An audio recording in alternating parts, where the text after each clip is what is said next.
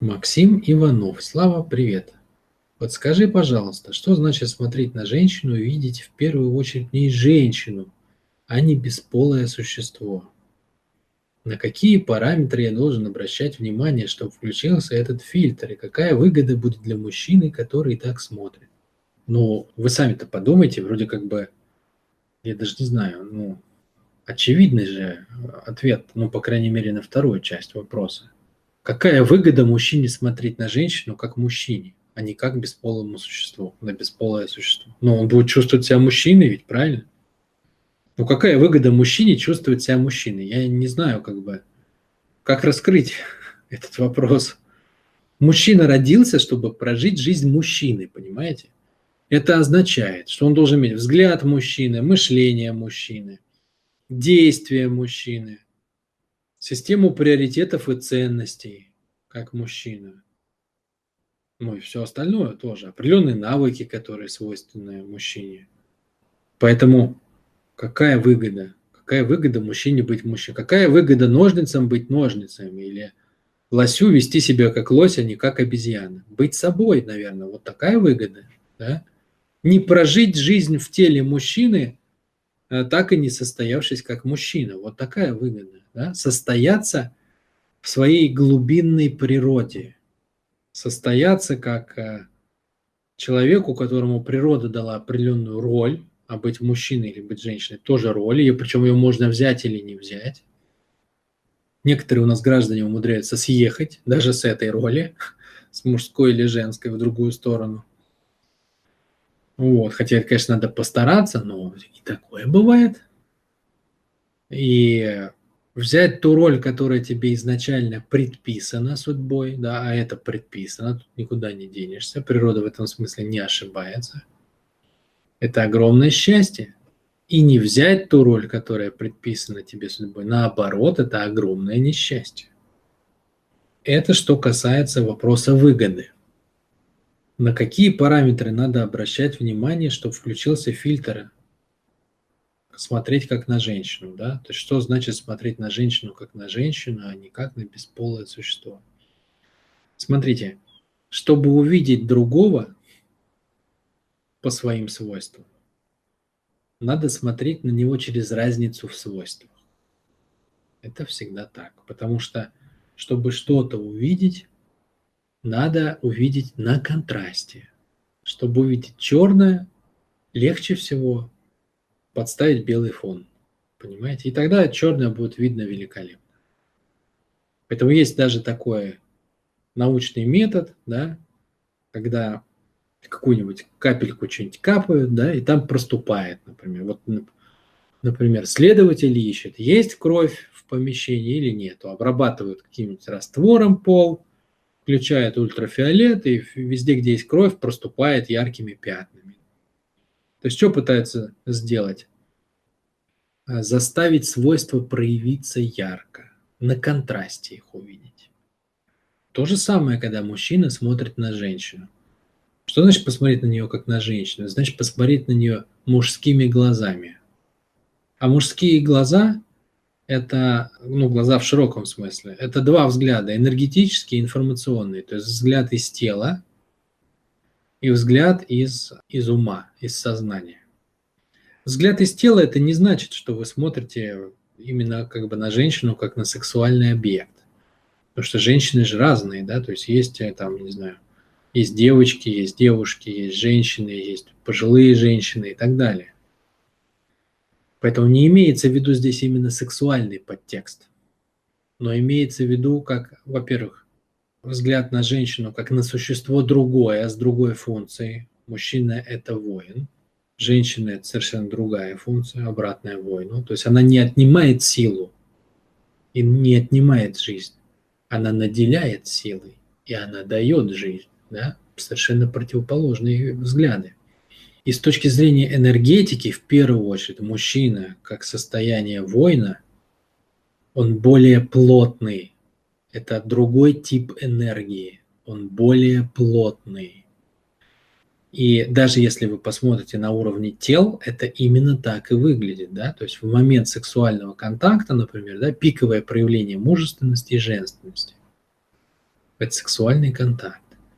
Мужчина в этот момент, если у него все в порядке, естественно, он становится плотным, а она становится наоборот, как можно менее плотной, максимально не напряженной.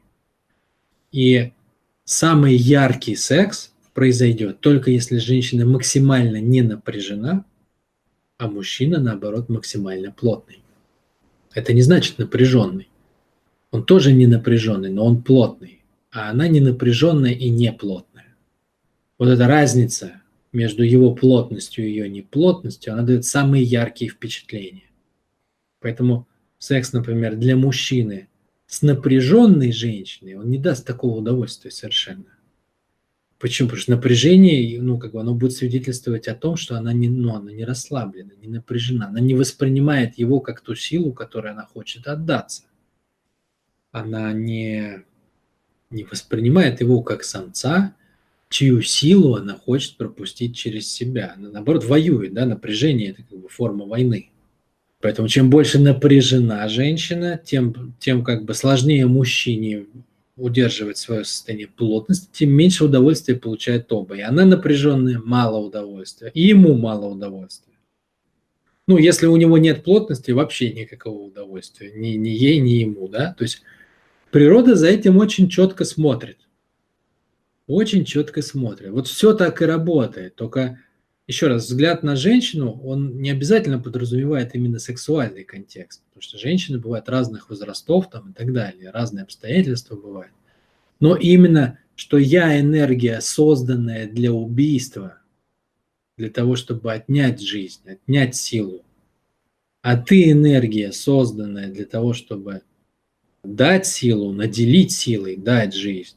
Вот с этого начинается, именно в энергии, то есть я не говорю сейчас о проговаривании этих смыслов, вот как я сейчас говорю словами. Я говорю именно об ощущении в плане контакта на уровне, на уровне тела, на уровне энергии. Да, то есть на уровне собственных ощущений, что я сильнее, чем ты. Вот с этого начинается контакт мужчины и женщины. В пространстве я сильнее, чем ты. Я единица живого вещества, которая в пространстве создана для того, чтобы менять это пространство. Изменение есть убийство, да, в самом широком смысле. То есть я беру то, что есть, и меняю это в пользу того, что я хочу, в пользу желаемого. Вот через это приходит, э, через ощущение себя как более плотного, рядом с существом, с другой задачей, которая менее плотна, на уровне энергии, еще раз, это ощущение. Что такое ощущение? Это отклик в теле. То есть, когда вы направляете внимание и без какого-либо описания в голове пытаетесь поймать ощущение от другого человека. Так вот, это ощущение должно э, происходить на, на контрасте плотности. Вот это дает первое, это первый отклик. И дальше все, что происходит между мужчиной и женщиной, как отец смотрит на дочь, как муж смотрит на жену, как а, сын смотрит на мать. Но все равно все происходит через то, что я более плотный, я создан в этом мире для другой функции, чем ты. Из этого дочери я могу дать защиту, например, жене своей я могу дать сексуальное удовольствие, защиту, обеспечение, матери своей я могу там дать защиту и тоже какое-то там обеспечение, может быть, гордость и так далее. Все смыслы приходят из этого ощущения прежде всего, что я обладаю такой плотностью, которая пробивает пространство. А ты наоборот обладаешь такой плотностью, что пространство может подчинять тебя. И само соединение мужчины и женщины в пространстве – это – соединение в животном смысле, что мужчина владеет, женщина подчиняется. На этом игра сексуальной энергии происходит. Да? Если он празднует это, когда соединяется с женщиной, и она празднует это, когда соединяется с ним, то все происходит так, как надо. Если она играет в мужчину, в сильную женщину там, или в женщину-воина, в самостоятельность, в независимость и так далее – то все, что она получает, это совершенно другого качества, более низкого удовольствия. Никогда не получает по-женски максимум из того, что могла бы получить. Ну и он с ней то же самое. А вторая настройка происходит в сознании. В сознании, да, и это уже происходит через понимание, что моя функция, ну, то есть все, что было в ощущениях, теперь происходит на уровне головы. То есть я на тебя смотрю как на человека, который празднует собой состояние жизни, то есть насколько ты чувствуешь жизнь, насколько ты несешь посыл самой жизни, насколько ты даешь жизнь всему вокруг, что ты касаешься, насколько ты наполняешь это жизнью, насколько ты наделяешь это жизнью, да, насколько ты вдохновляешь, вдыхаешь в эту жизнь. Вот так оценивает мужчина женщину. И она его оценивает, соответственно, насколько ты несешь себе состояние воина, насколько ты готов бросить вызов всему тому, что ты встречаешь, насколько ты способен победить это, насколько ты умеешь видеть в этом уязвимости или сильные стороны, насколько ты готов с этим работать, насколько ты готов принять да, ту ситуацию, в которой ты оказался. Ну, то есть вот такие контексты. Тут очень как бы большие темы заложены. Кому это интересно, есть тренинг, он дешевый, совершенно копейки стоит. Женщина рождена для счастья. Вот как он называется. Вот, вы можете там ознакомиться со всеми вот этими нюансами. Там очень подробный целевой образ дан и для мужчины, и для женщины. И, кстати, неплохо это еще рассказано, может, кому-то больше другой тренинг подойдет. Тренинги предназначения. Там есть один урок, третий урок, он посвящен этой теме. И даже есть медитация на состояние мужчины и женщины в тренинге предназначения. Но суть я рассказал кратко, то есть вы можете уже исходя из этого настраиваться.